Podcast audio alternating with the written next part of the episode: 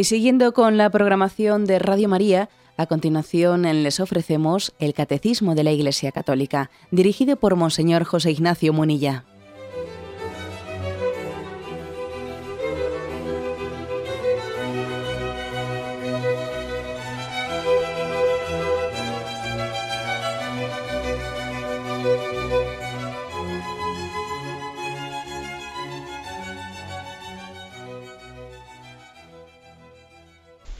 Un cordial saludo a todos los oyentes de Radio María.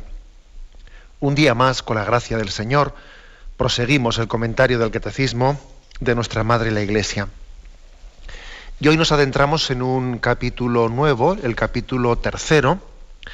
Eh, estamos, pongo un poco en contexto, contextualizando en la tercera parte del Catecismo, la vida en Cristo, es decir, la parte de la moral. Y este capítulo tercero dice la salvación de Dios, la ley y la gracia. ¿Mm? Es el capítulo en el que se va a hablar de la ley moral, la ley natural, la, ley evangélica, y bueno, pues una serie de conceptos muy importantes, como os podéis imaginar, todo lo referido a la ley, a la gracia, al mérito, a la santidad cristiana, bueno, aspectos muy importantes que hoy comenzamos. Es a partir del punto 1949. Y dice este primer punto, que es un poco, digamos, el introductorio, pues que está un poco encuadrando las cosas.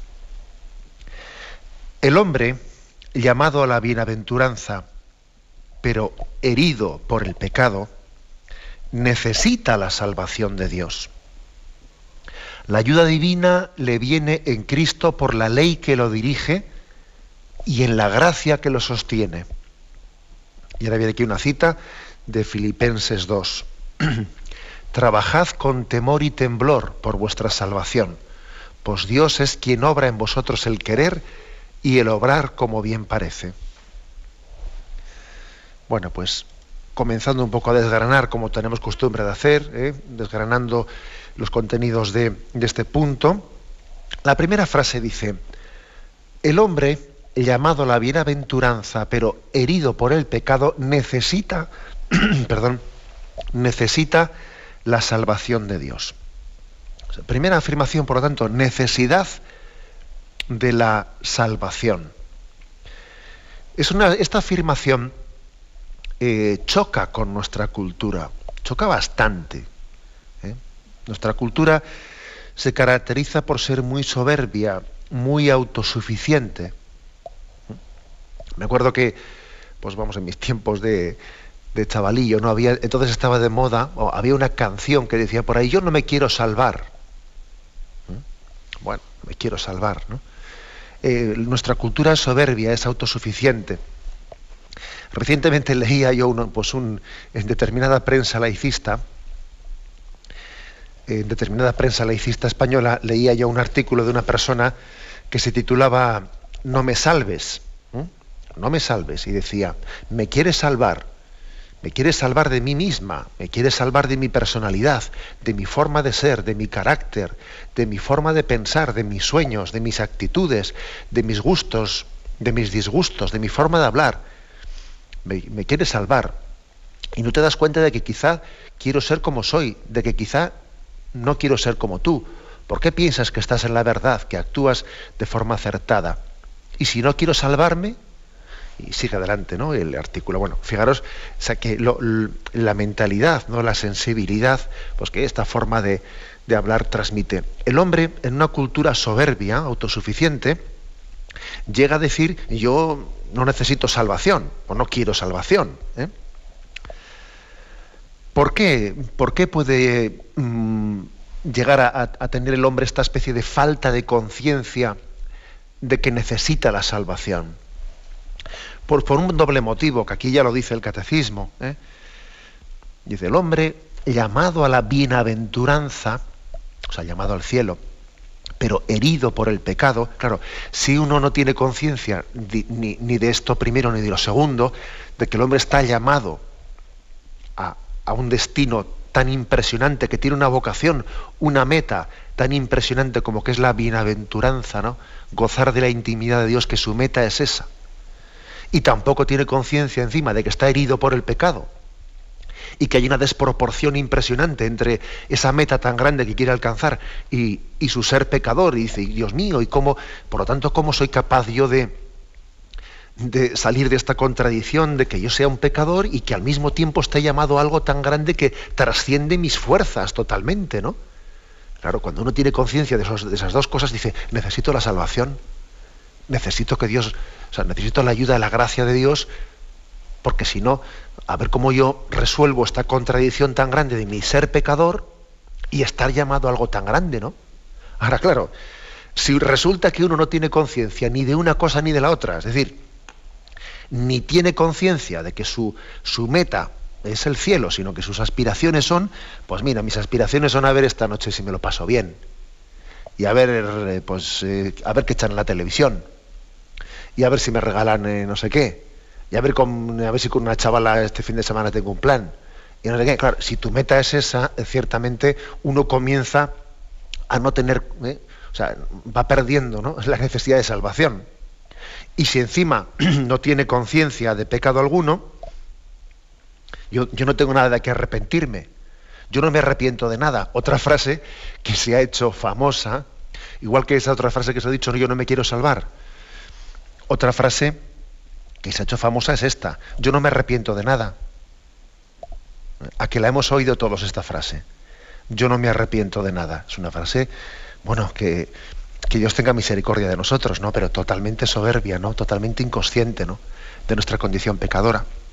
Entonces, claro, ¿Qué pasa? Pues que cuando alguien ni tiene conciencia de su, de su pecado, ni tiene conciencia de la meta tan grande a la que está llamado que es el cielo, y de la desproporción que hay entre las dos cosas, y que por lo tanto necesita la salvación, le hablan ¿eh? de que Dios le ofrece la salvación y le salen sarpullidos. Dice, no, yo no quiero salvarme, no vengo aquí, como este artículo que se ha leído un poco ahora estas frases, ¿no? Tú me quieres salvar, me quieres, me quieres quitarme de, mi forma de ser, ¿no? Eh, es decir, la palabra salvación, la palabra conversión, le suena a esta cultura, ¿eh? pues digamos soberbia o autosuficiente, ¿a qué le suena? Le suena a despersonalización, le suena como a, a no ser yo mismo. Claro, pues ¿por qué? Porque hemos perdido el sentido último de la existencia, ¿no?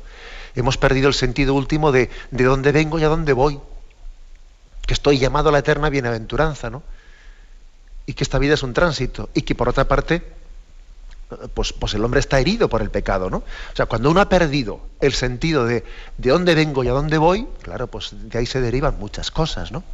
Por ejemplo, se deriva la falta de conciencia de la necesidad de salvación, de ser salvado. Bueno, pues este, eh, comienza, fíjate, este capítulo tercero diciendo la salvación de Dios. El hombre necesita la salvación de Dios. El hombre no es autosuficiente, pero ¿qué va a ser autosuficiente por Dios? Eso no quiere decir que lo contrario de autosuficiente como, eh, como la cultura laicista piensa, ¿no? Lo contrario de autosuficiente no es, no es esclavo. O sea, el cristiano no, no es una persona que por no ser autosuficiente tiene que ser un esclavo, no. Lo contrario de autosuficiente no es esclavo. Lo contrario de autosuficiente es un hombre en comunión. En comunión con Dios, en comunión con sus hermanos, en comunión con su conciencia. ¿no? El hombre está llamado a vivir en comunión. En comunión. Yo no me salvo solo. Mi vida no es mi proyecto. Yo formo parte ¿no? De un proyecto de amor de Dios. Y por lo tanto yo necesito de los demás y necesito de Dios y necesito de su gracia, necesito de la iglesia, necesito de la ley de Dios, necesito de su gracia. El hombre pues no es autosuficiente, ¿no? Y la soberbia se presenta como, eh, pues como una tentación en la que el hombre pierde la perspectiva, ¿no? Pierde la conciencia de, su pequeñez, de la grandeza de la meta a la que se dirige y por lo tanto de la desproporción de mi pequeñez con una meta tan grande. Hay una desproporción muy grande que, que le hace al hombre mendigo de la gracia de Dios, mendigo de la gracia de Dios y necesitado de su salvación. Pues como veis, ¿no? Este es el punto básico de partida, ¿no? La siguiente frase de este primer punto, ¿no? Dice, la ayuda divina, esa, salvación que necesitamos, ¿no? La ayuda divina le viene al hombre, le viene en Cristo por la ley que lo dirige y en la gracia que lo sostiene. ¿De qué manera nos ayuda Dios? A ver, la ayuda divina, ¿de qué manera nos viene? ¿no? Decimos que estamos necesitados de salvación. Pues aquí lo resume de esta manera. Dios te ayuda por la ley que nos dirige y la gracia que nos sostiene. O sea, la ley de Dios es una ayuda divina. ¿eh? Esto es importantísimo. ¿Por qué? Porque es que esa cultura autosuficiente y soberbia a la que antes me refería, percibe, percibe la ley como una imposición, como me quita la libertad. Y resulta que la ley es liberadora. Lámpara es tu palabra para mis pasos. En la ley de Dios, Dios me está iluminando, ¿no? Mientras que la cultura soberbia, ¿qué es lo que ve? Imposición. Me están marcando el camino. Me están diciendo por dónde tengo que ir. Me están no sé qué, ¿no? Lámpara es tu palabra para mis pasos, ¿no? La ley es liberadora.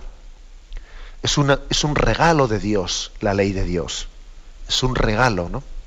Y allí donde nuestro pecado percibe imposición, pérdida de libertad, pues nosotros tenemos que, desenmascarando esa tentación, ver misericordia hacia nosotros, sacarnos de nuestra ignorancia, iluminar el camino, la ley, por lo tanto, es liberadora. Lámpara es tu palabra.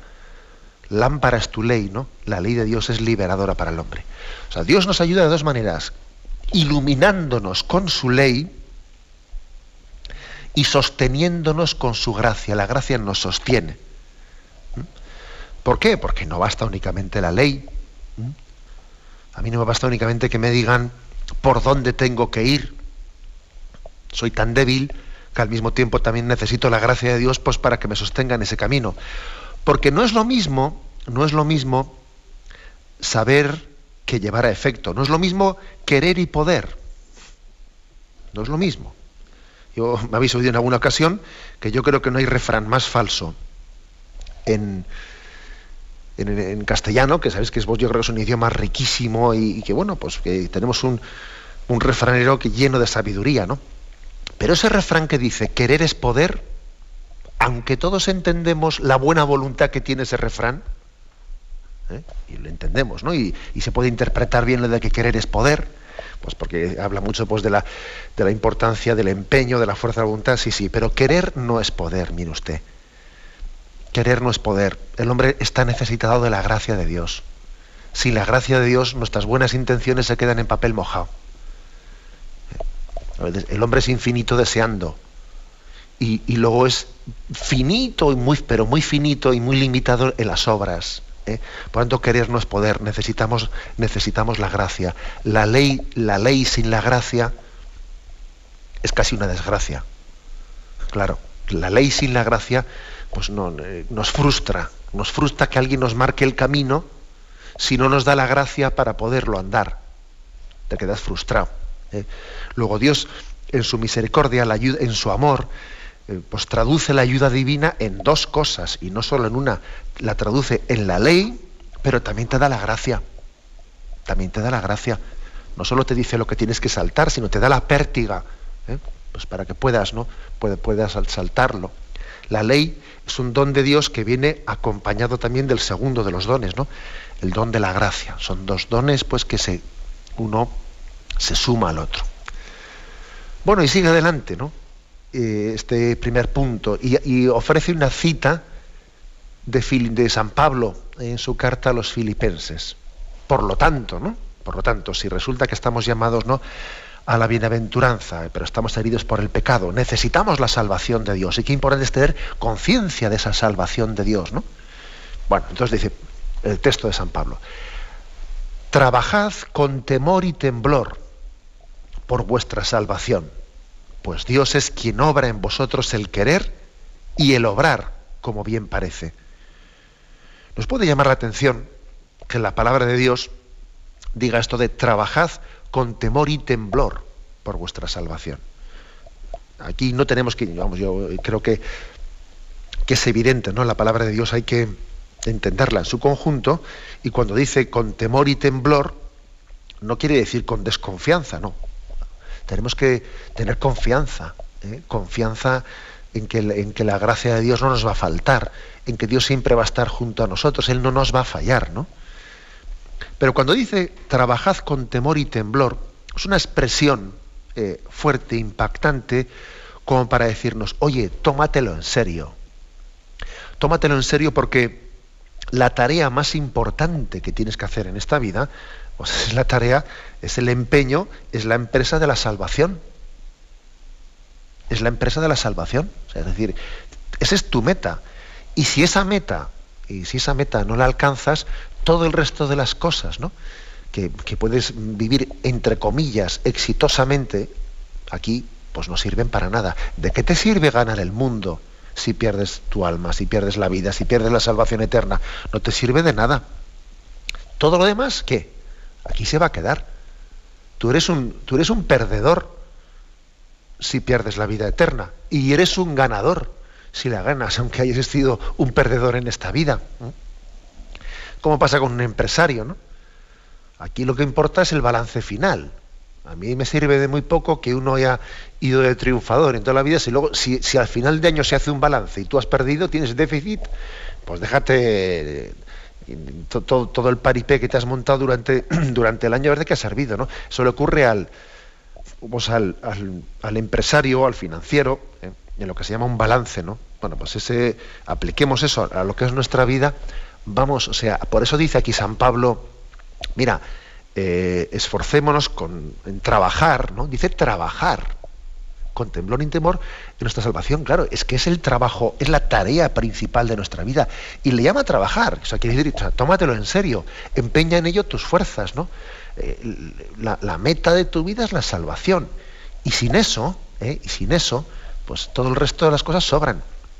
Y es absurdo, es absurdo que quedemos que demos por descontado esa meta, como si esa meta la tuviésemos eh, pues absolutamente asegurada, ¿no? Porque aquí cuando dice trabajad con temor y temblor, yo creo que la palabra de Dios nos está diciendo que el hombre tiene que empeñarse en ese tema pues con, todas sus fuerzas, con, o sea, con todo su empeño, que no puede, no puede dar, dar la salvación como una cosa que, eh, la que el hombre, eh, el hombre va, va a recibirla automáticamente sin ninguna necesidad no, porque el Evangelio dice, esforzaos en entrar por la puerta estrecha, porque ancha es la puerta que lleva a la perdición. ¿Eh? Y, y, debes de esforzarte, ¿no? En ir por esa puerta estrecha, es decir, por la cuesta arriba, no por la cuesta abajo, ¿eh? para entendernos. Bueno, en resumen, ¿no? En resumen de, este primer punto, mm, la conciencia de la necesidad de la salvación la conciencia de que esa es nuestra meta principal, de que el hombre está llamado a empeñar alma, corazón y vida en eso.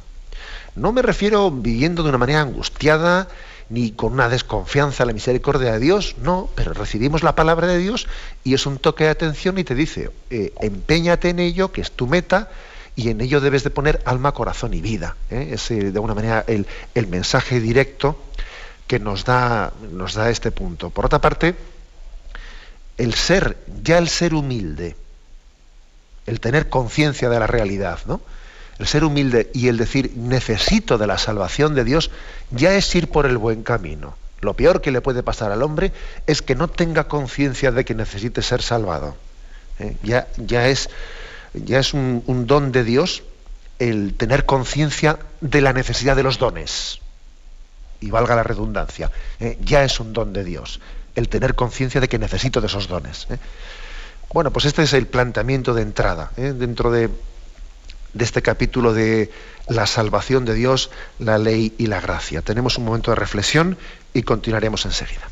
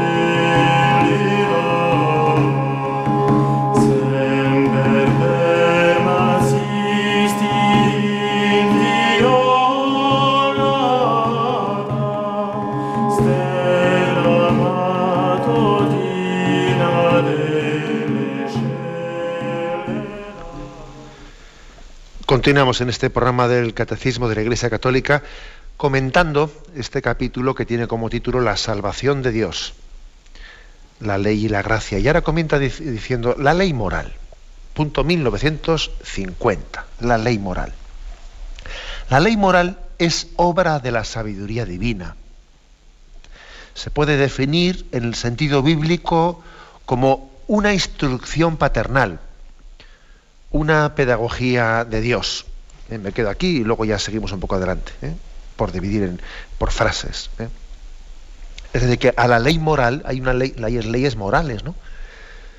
La ley moral mm, la define de tres maneras aquí. Hay tres términos que le aplica el catecismo.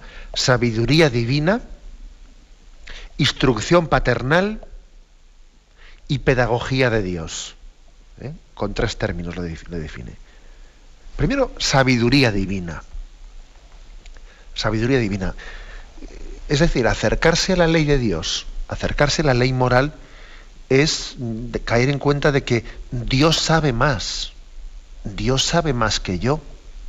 Dios sabe mejor lo que me conviene. Eh, por lo tanto, confío en la ley de Dios, confío en la ley moral. ¿Mm? Punto muy importante este. ¿eh? Y además yo creo que los, como muchas veces os he dicho, eh, refirámonos a, a, la que es las relaciones familiares, paterno-filiales, y lo entenderemos mejor. ¿Acaso los padres muchas veces no le han dicho a sus hijos, pero no, tú no te das cuenta que yo lo que te digo, o sea, te lo he dicho por tu bien? ¿Tú no te das cuenta que si yo te he prohibido una cosa, yo te la he prohibido no porque yo saque ningún provecho de esa prohibición, sino que yo lo he hecho por tu bien? ¿O te piensas tú que cuando te he mandado una cosa o te he prohibido la otra, estaba buscando yo egoístamente mi interés? ¿Tú no te das cuenta cuántas veces eso, ese tipo de conversaciones han tenido lugar en el seno de nuestras familias, ¿no? Vamos aplicando eso, ¿no? A nuestra relación con Dios. Eh, Dios sabe más Dios sabe mejor lo que me conviene que yo a mí mismo, ¿no? Por lo tanto, yo confío en su ley, confío en la ley moral. ¿eh?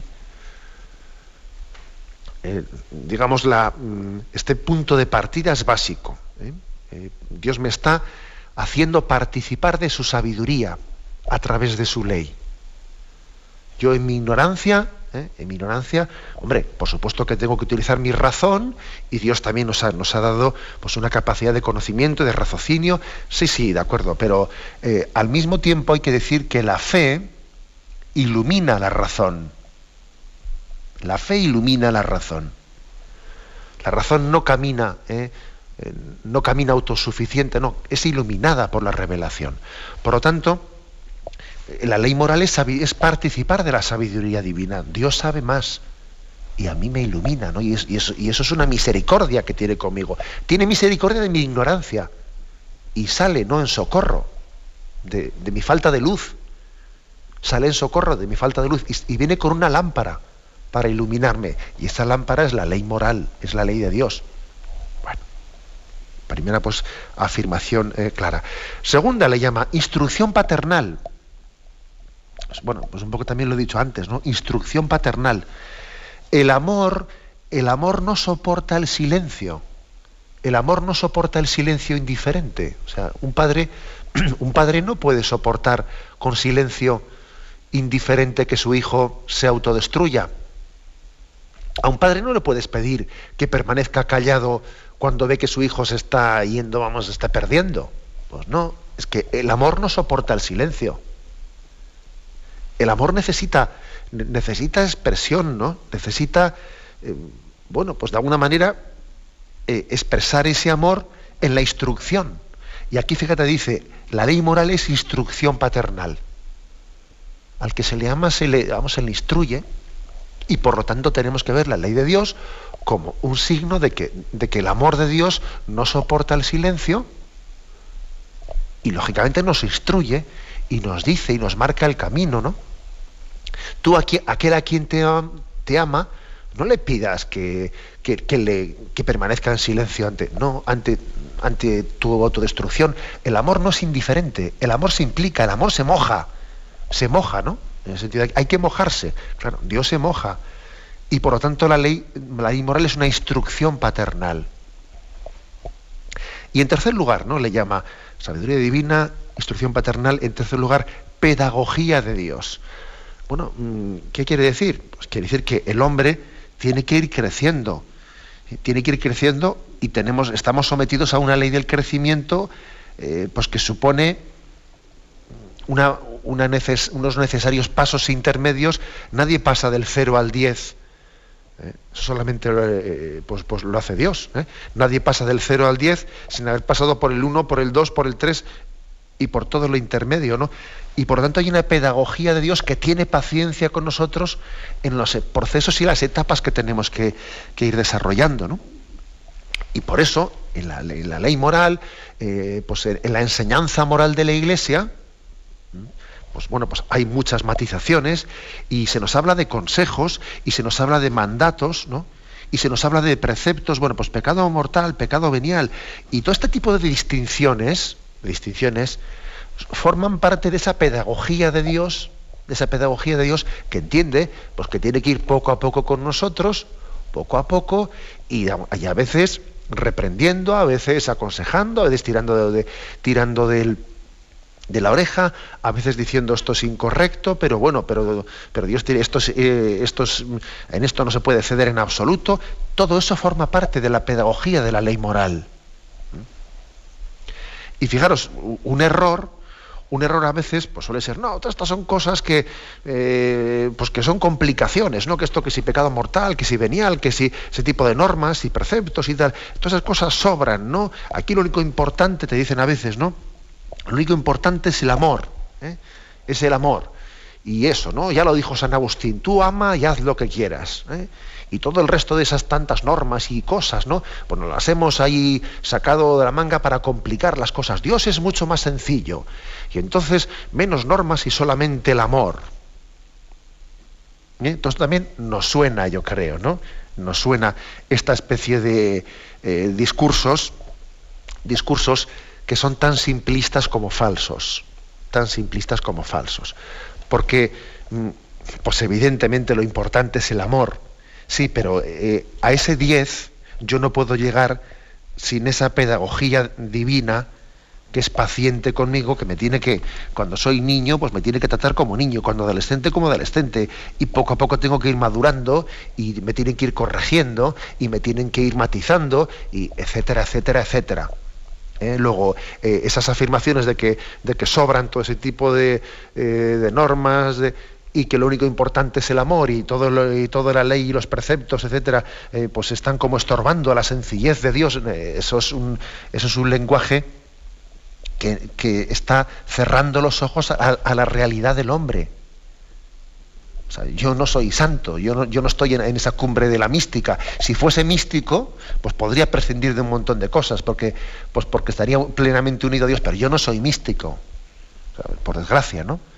Y, estoy sometido pues, a, un montón de normas y preceptos y, autoexigencias y tendré, también que ir creciendo y diciendo pues mira pues tengo que tener una, autoexigencia pues con eh, pues con este este plan de vida esta norma de vida y exigirme este mínimo de oración porque si no me exijo este mínimo de oración sé que voy a ir cada vez cediendo a más y más yo me tengo que autoimponer ¿eh? autoexigir eh, pues, pues una, un plan de vida, una norma de vida para poder ir creciendo. No vale decir, lo importante es el amor, dejémonos de normas, eso, eso es autoengañarte.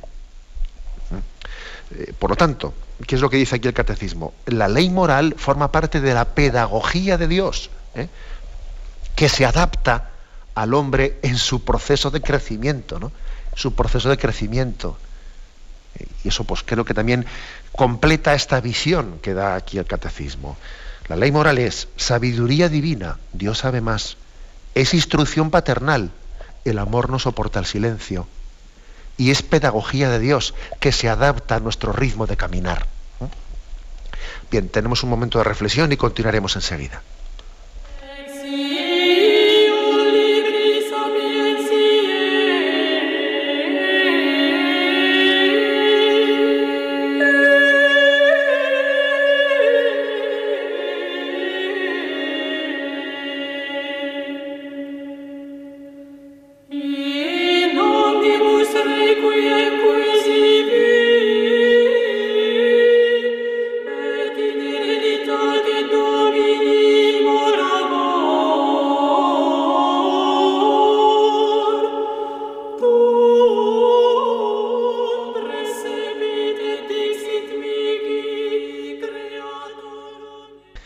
Continuamos en este programa del Catecismo de la Iglesia Católica comentando el punto 1950.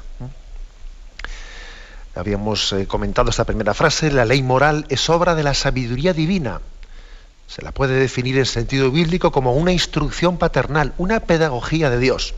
Y luego prosigue, prescribe al hombre los caminos, las reglas de conducta que llevan a la bienaventuranza prometida.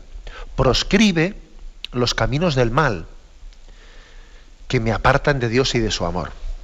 Me quiero fijar en esto. Cuando dice prescribe y proscribe, es decir, manda y prohíbe. ¿eh? Manda y prohíbe. Prescribe y proscribe. Bueno, pues claro, o sea, prescribe los caminos y las reglas que nos llevan al camino de salvación y proscribe todo aquello que lleva al camino de la perdición, ¿no? A mí me llama la atención la manera tan sencilla que tiene la Iglesia de decir las cosas, ¿no? que son evidentes. A mí me llama la atención pues que, que es un don de Dios que nos hablen de esta manera tan clara. La ley moral nos prescribe y proscribe, manda y prohíbe. Sea, es que esto es súper... ¿Por qué digo, por qué estoy enfatizando tanto esto de que me llama la atención?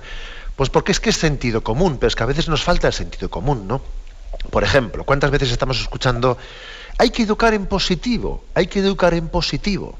Eh, hay que decir las cosas no, en plan de mandamientos y prohibiciones, sino únicamente eh, indicando los aspectos positivamente. Eh, mire usted, no, no contrapongamos cosas, no hagamos dicotomías, no hay cuestiones contrapuestas cuando en realidad las dos cosas son, son totalmente complementarias, no son, no son contradictorias, sino complementarias. Prescribir y proscribir, mandar y prohibir, no son dos cosas contradictorias. O sea, que es que hay que educar en, positivo y en negativo, las dos cosas, en positivo y en negativo, porque todo sí, detrás de ello conlleva unos nos. Y todo no está sustentado en, un sí también. Es decir, cuando yo, cuando yo digo eh, sí, sí al amor a los padres, sí a la familia, honras a, tu padre y a tu madre, pues lógicamente hay muchos nos detrás de eso. Eso conlleva muchos noes. ¿no? Pues no a la desobediencia, no a la soberbia, no a despreciar a los padres. Eh, o sea, vamos a, detrás de un sí, un sí conlleva muchos noes. ¿no? Y hay noes que están sustentados en un sí. Cuando la iglesia te dice, no matarás o no mentirás, es porque creemos el valor de la vida y que creemos el valor de la verdad. Eh, o sea, que es que, por lo tanto, permitidme que, sea tan así, digamos, insistente en un poco en desenmascarar, ¿no? A veces eh, ciertas frases hechas y, bueno, pues que nuestra cultura parece que nos mete por la puerta de abajo, ¿no? Pero esta para mí es otra. ¿eh? Hay que educar en positivo. ¿Qué es eso de mandamientos, de, prohibiciones, de cosas y tal? ¿no? Eh, mira, vamos a ver. Toda educación supone afirmar las cosas en, en, negativo, en positivo y en negativo. Ambas cosas deben de ser subrayadas, ¿eh? sin contraponer una cosa y la otra hay que sumar, no hay que restar, y hay que, hay que sumar pues, las cosas como son en positivo, como se sostiene, y que, y que también eh, qué consecuencias en negativo tienen, claro. Las dos cosas deben de ser subrayadas. Además, yo creo que mm, una explicación moral no se entiende perfectamente, no es perfectamente entendida, hasta que también no se dice mm, qué consecuencias negativas tiene. ¿eh? Si yo estoy a un auditorio, hablándole únicamente pues, con términos bellos, por ejemplo, sobre la, la bondad de la vida, la maravilla de la vida, y, únicamente hablo en esos términos un poco, digamos, eh, pues, genéricos, positivos, ¿no? Pero luego no desciendo a lo concreto diciendo, y por lo tanto, pues es una eh, barbaridad el atentado que se hace contra la vida eh, de los débiles, de los, eh, de los pobres, de, de, los seres concebidos y todavía no nacidos, y no voy detallando, si me quedo únicamente en el primer discurso, vamos a hablar en positivo únicamente, sin meternos en ninguna denuncia y decir nada negativo si me quedo únicamente en lo positivo, eh, posiblemente me van a entender mucho menos. Me van a entender mucho menos porque va a sonar a un discurso angelical, a un discurso angelical que no tiene consecuencias concretas en nuestra vida, que no tiene aplicaciones tan concretas. Eh, luego, digo, pues me parece tan sencillo lo que dice aquí el catecismo, la ley moral prescribe y proscribe, o sea, es que es así la cosa. ¿eh? Manda y prohíbe porque, porque las cosas tienen su... Eh, toda afirmación moral tiene una afirmación en positivo y tiene una afirmación en negativo, que es correlativa. Seguimos adelante, ¿no? Dice la última frase y concluye así este punto en 1950. Es a la vez firme en sus preceptos, en la ley moral estamos diciendo, ¿no? Es a la vez firme en sus preceptos y amable en sus promesas. Firme en sus preceptos y amable en sus promesas. O sea, la firmeza es muy importante, ¿no? Eh, es no ceder en nuestros principios, no ceder. Eh, el hombre tiene muchas veces la tentación de bajar el listón. Cuando ve su pobreza, cuando ve pues, nuestra condición pecadora eh, y cuando ve por otra parte que el ambiente arrastra tanto, pues uno a veces dice, oye, ¿no estaré yo equivocado? Porque es que mira, todo el mundo va por otro lado, ¿eh? todo el mundo va por otro lado, y yo mismo también me veo súper débil, y no, no, será más normal pues eh, bajar el listón. Y entonces viene, viene lo que dice el refrán, ese famoso, ¿no? Si no vives como piensas, acabarás pensando como vives. Entonces, ¿qué es lo que haces? Pues a bajar el listón y entonces, pues mira, eh, pues así me siento un poco menos denunciado, ¿no? Si bajo el listón de, mi ideal, bueno, pues entonces parece que no me siento tan mal cuando, no lo cumplo. O sea, por no cumplirlo sin embargo, aquí dice, firmeza en los preceptos. Firmeza en los preceptos, ¿no? Pues esto tiene, tiene montones de aplicaciones, claro.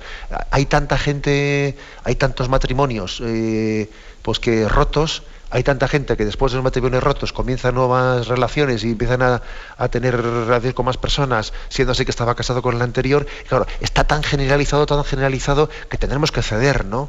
tenemos que bajar un poco el listón porque es imposible mantener ese ideal moral eh, pues con, una situación tan extendida y tan generalizada, habrá que bajar el listón, ¿no?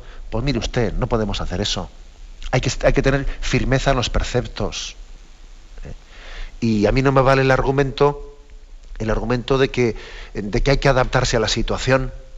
Nosotros no podemos mundanizar el cristianismo sino que tenemos que cristianizar el mundo, que es distinto. Y si resulta que yo pues tengo, eh, eh, tengo la tentación de que como está muy generalizado muy, y muy extendido, pues he puesto el, caso este del divorcio, ¿no? Está tan generalizado, habrá que aceptarlo, habrá que pasar por ahí. Oiga, mire usted, nosotros estamos llamados a tener la audacia, la audacia propia de quien se atreve a decir, cristianicemos el mundo no mundanicemos el cristianismo. ¿eh? Por lo tanto, esta afirmación, ¿no? El catecismo dice, firmeza en los preceptos. Para eso sirve la ley de Dios, para que no bajemos el listón, para que no nos conformemos a este mundo, no nos, no nos adaptemos a él, ¿eh? para que nuestro punto de referencia sea la voluntad de Dios y no lo que mayoritariamente se acepta, no se acepta, es políticamente correcto, está bien visto o deja de estarlo firmeza en los preceptos, ¿no? firmeza en la ley moral. ¿eh? No se negocia la ley moral. ¿eh? No, podemos negociarla con este mundo. Y segundo, ¿no? Dice, amable en sus promesas, firmeza en sus preceptos y amable en sus promesas. O sea, es decir, que, que confiemos en Dios, que su yugo es llevadero y su carga es ligera. Que aunque parezca que la ley moral que predicamos a veces se ve que es totalmente contraria al ambiente en el que estamos rodeados y dice uno, pues vamos a ser capaces de, llevar adelante este ideal moral en un ambiente tan contrario, tan contrario. O sea, no somos demasiado quijotes. O sea, no estamos predicando una cosa que, esto, eh, mira, eh, confía en la gracia de Dios. Dice aquí, es amable su promesa. Vas a ver cómo vas a ser feliz por ese camino. Solamente así te vas a realizar mi yugo es llevadero y mi carga es ligera. El Señor no vino a decirnos, mira, vengo, vengo a poner sobre ti una cruz, y una cruz, vengo a agobiarte, ¿no? Tú eh, admite la cruz que voy a darte en tu vida. No, no, el Señor ha venido a decirme, mi yugo es llevadero y mi carga es ligera. Esa ley, esa ley de Dios, que puede suponer una cruz, es liberadora y va a ser para ti no un agobio, va a ser una liberación. ¿eh? Luego, no únicamente dice aquí el catecismo firmeza en sus preceptos, sino también que es amable en sus promesas. Que tenemos que confiar que esa firmeza luego al final es la, bondad para el hombre, es por nuestro bien, es por nuestra, ¿eh? es por nuestra interior realización. ¿eh? Luego, luego la gracia de Dios nos sostiene, ¿no? Dios no únicamente nos da una ley para marcarnos el camino, como decía yo antes, ¿no? También nos da una gracia para poder andarlo nos da su fuerza, su firmeza para poder andarlo. Bien, lo dejamos aquí. Hemos explicado estos dos puntos 1949-1950. Bien, tenemos el tiempo ya cumplido. Me despido con la bendición de Dios Todopoderoso. Padre, Hijo y Espíritu Santo descienda sobre vosotros. Alabado sea Jesucristo.